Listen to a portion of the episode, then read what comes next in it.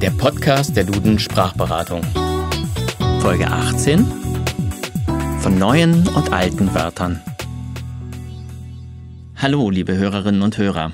Heute geht es in unserem Podcast um ein zeitliches Phänomen. Nicht um die Zeiten des Verbs, sondern um das Auftauchen neuer Wörter und das langsame Verschwinden veralteter Begriffe. Ein spannendes Thema, nicht wahr, Frau Knörr? Ja, und für Wörterbuchmacher ein eminent wichtiges Thema weil sie mit ihren Wörterbüchern auf der Höhe der Zeit sein wollen. Und dann sind ja gerade die neuen Wörter vielen Benutzern noch nicht so geläufig. Deshalb werden sie häufig im Wörterbuch gesucht. Zum Beispiel? Ein schönes Beispiel ist der Gesundheitsfonds. Dieses Wort ist recht neu, so wie die Sache ja auch. Wenn der Gesundheitsfonds jedoch nicht Wirklichkeit wird, wird vermutlich auch das Wort wieder schnell von der Bildfläche verschwinden.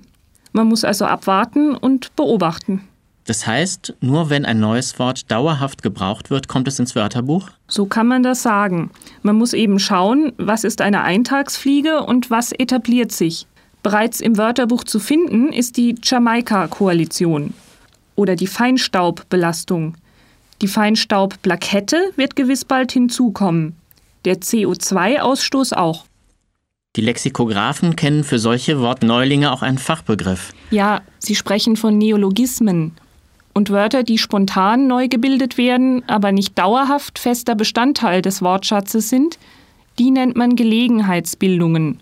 Der Problembär ist eine, die besonders viel Furore gemacht hat. Auf der anderen Seite gibt es eine ganze Menge Wörter, die sang- und klanglos aus dem Wortschatz verschwinden. Die gibt es natürlich auch. Das Verschwinden ist meist ein schleichender Prozess.